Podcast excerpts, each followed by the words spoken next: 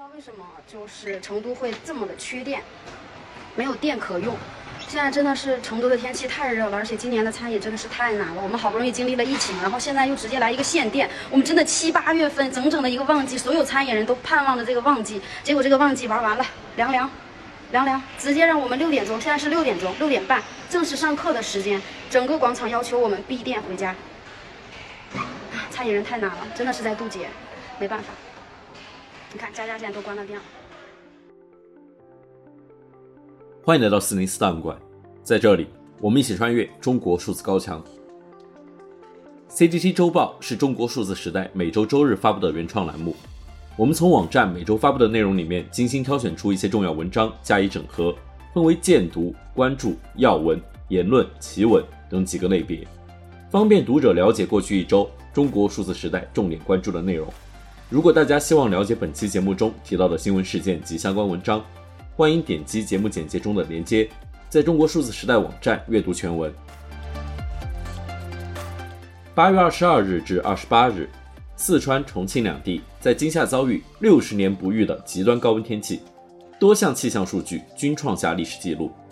川渝大部分城市数次突破四十度的人体忍耐极限温度，在异常高温的影响下。两地降水量较往年相比偏少，不但出现了较为严重的旱情，重庆部分森林地区甚至突发山火。以水力发电为主的四川，因多个水电站运行水位下降，面临了电力紧缺局面，最终宣布拉闸限电，以缓解用电负荷。多个城市的工业生产、商业运营、居民日常生活均受到影响。省会城市成都也被迫开启了省电模式。大家刚才听到的声音，正是成都一位餐馆老板在这种情况下的诉说。而重庆不但遭受着强度更大的高温炙烤、缺水、限电、山火、疫情等一并袭来，陷入前所未有的水深火热之中。然而，川渝人民苦不堪言的处境却成了部分媒体调侃的对象。一个名为“川渝人民要哭了”的话题出现在微博热搜。引起两地网民的强烈反感。有网民说：“我们不是要哭了，而是要热死了。”这个词条好像在娱乐化一场灾难，已经有很多人因为高温去世了。这让很多人想起两年前官方主流媒体将灾祸报道正能量化的洪水美学。在美颜滤镜下，那些真实的苦难最终被无视、被遗忘。有网民对此激烈的批评道。一场水深火热的灾难，一条条人命悄无声息的离去，竟能沦为一帮人无知的狂欢。而在重庆本轮灭火与战役的过程中，已然出现了感动常在，却批评与反思缺位的情况。例如，一组反映重庆山火救援的照片被广泛传播，央媒的参与转发让许多网民误以为这是罕见的摄影照片，最终却被专业人士指出是为 AI 绘画。例如，重庆因疫情扩散，紧急组织全员核酸，直接将中心城区民众赋予橙码，橙码意味核酸无阳后才取消限制。许多市民顶着极端高温配合筛查，最终一千零三十二万人受检，仅查出两例阳性。歌颂的真实与否，折腾的意义何在？这些疑问就如同网民对四川缺电的外送矛盾深度讨论。被有关部门刻意进行的内容审查，降低了舆论热度。然而，他们何尝不是即将翻页的六十年不遇川渝高温的重要组成部分呢？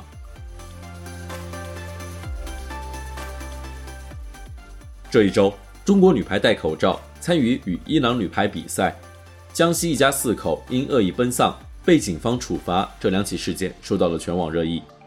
他们同时触碰了网民心中的常识底线：一。即便是非运动专业人士也知道，剧烈运动时不应该戴口罩，这会给运动员带来严重的身体伤害。当这一怪诞情景出现在国际赛场上，足见中国防疫逻辑的一刀切与背后体育官僚主义的荒谬。二，即便是非历史专业人士也知道，恶意奔丧这样的歧视，查遍二十四史未有第二例，但恶意吃饭、恶意看病、恶意务工、恶意卖黄瓜、恶意返乡这类匪夷所思的罪名。却在铁腕清零的三年来频频出现。有网友观察认为，中国当今的社会心态已随着不断的折腾式防疫发生着变化。许多事情已在一夜之间由正常变得不正常了。人们已经逐渐意识到自己才是这个世界的异类。而在许多疫情相关的热点话题下，防疫爱好者们正在失去主场，逐步被动地应对着其他人的调侃、质疑、批评。在微博最新的疫情话题下，有位网友如此描述自己的感受：三年了，病毒在变，全世界防控在变，我们的心态在变。只有我们的政策一成不变。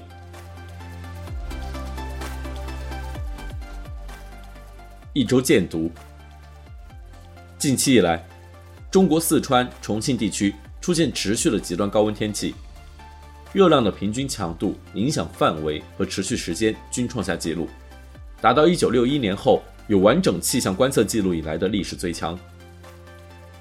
四川下达文件。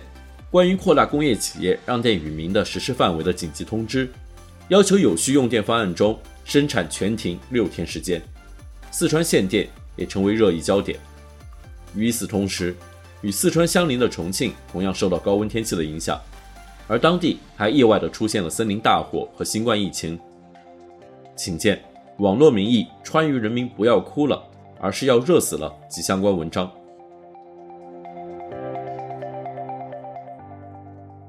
十六岁大熊猫翠翠产下世界最重圈养大熊猫宝宝，官媒新闻意外引发了大量网民辱包冲塔，最终央视新闻将评论区关屏。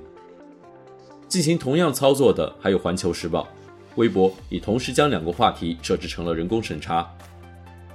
早在二零二零年二月，一些网民用“起翠”来表达对习近平健康状况的期待，令该词成为了网络敏感词。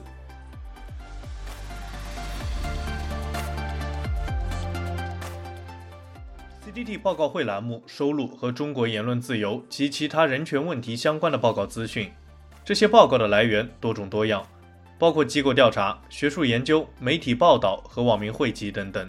我们来关注关于联合国指新疆强迫劳动为当代奴隶制，中共操控全球涉疆舆论和蒙古国人权斗士因抵制中资水库被查的相关报告。请见本期 CDT 报告会。四零四档案馆第一百五十七期也讲述了丁香医生为何被禁，中文舆论场关于中医的漫长争议。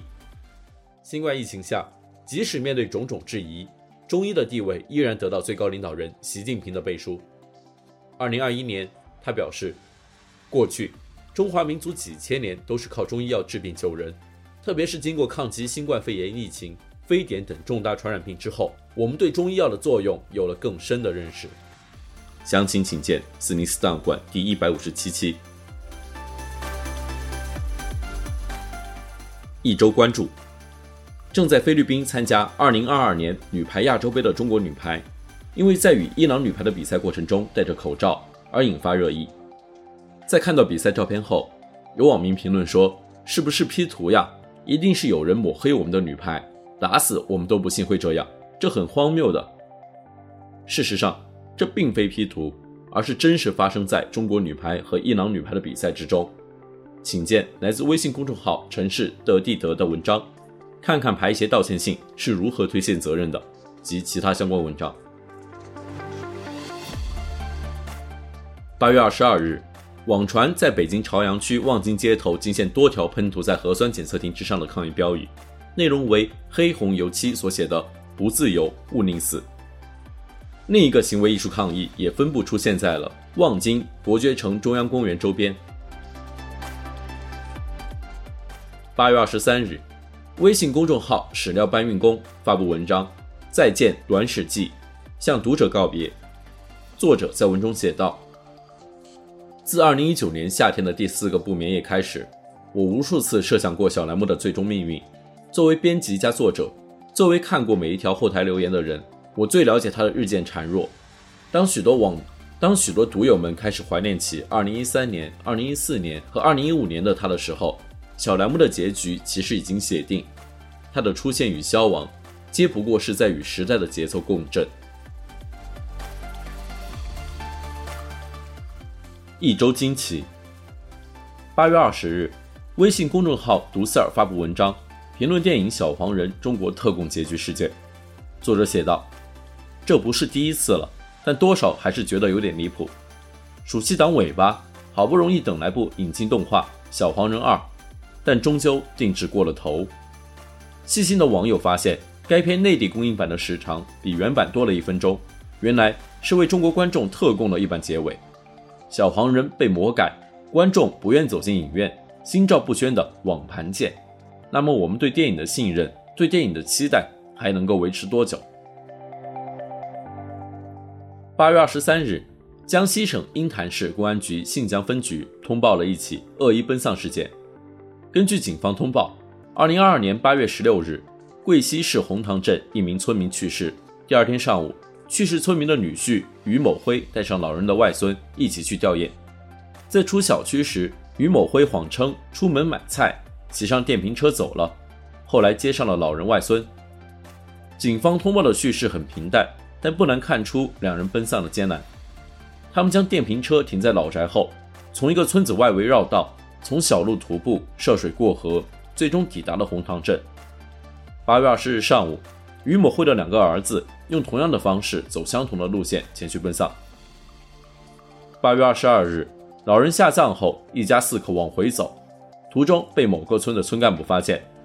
经过查验，四人的核酸检测结果都是二十四小时绿码，被放行。但在回小区时，被门岗工作人员拦下并报警。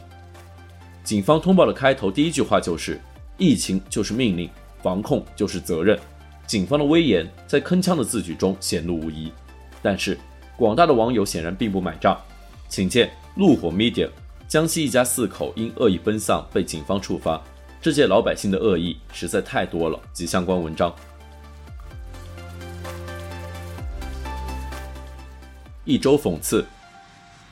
八月二十二日，微信公众号“逐步岛”发表文章：“普通人限电，明星开灯光秀。”作者写道：“周杰不发朋友圈，咱不知道不公平；河南日报不发一家三代烟草传承，咱也不知道不公平。”然而呢，限电全部人看在眼里，这边的工厂停工了，对面的明星开着灯光秀在跳舞。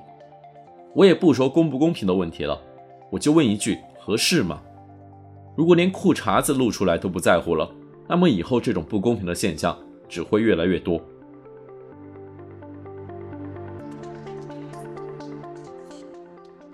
一周故事，在司马南、孔庆东等爱国大 V 陆续被禁言后。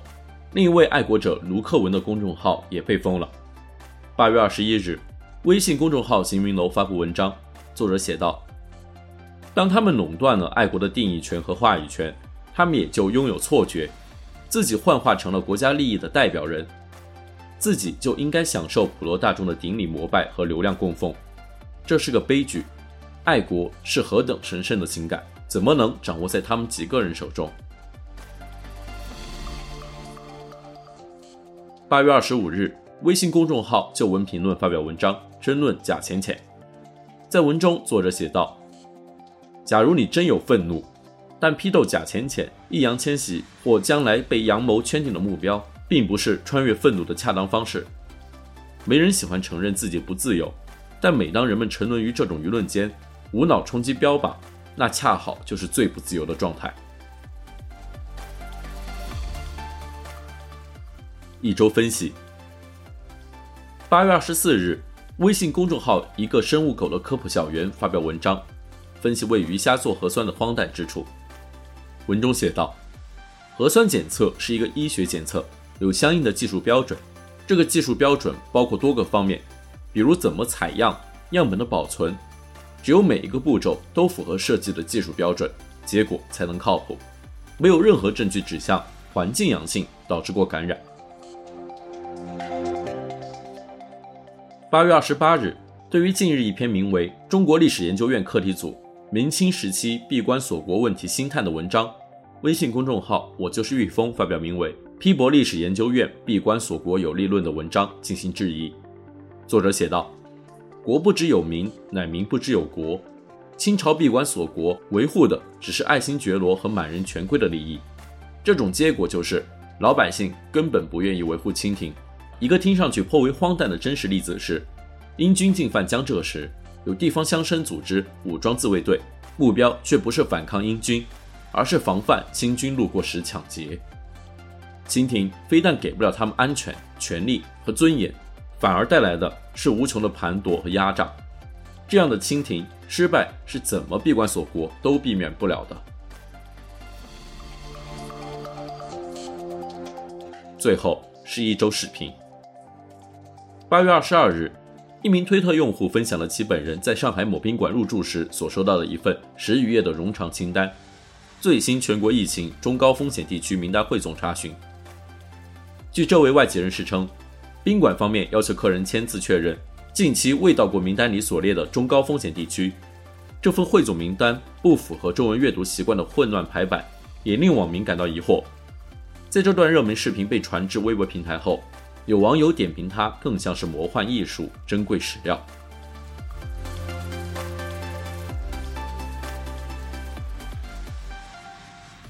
以上就是本期 CDT 周报的全部内容。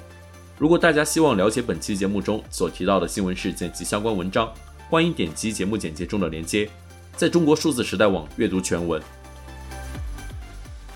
中国数字时代 CDT 致力于记录和传播中文互联网上被审查的信息，以及人们与审查对抗的努力。欢迎大家通过电报 Telegram 平台向我们投稿，为记录和对抗中国网络审查做出你的贡献。投稿地址请见本期播客的文字简介。阅读更多内容，请访问我们的网站 cdt.media。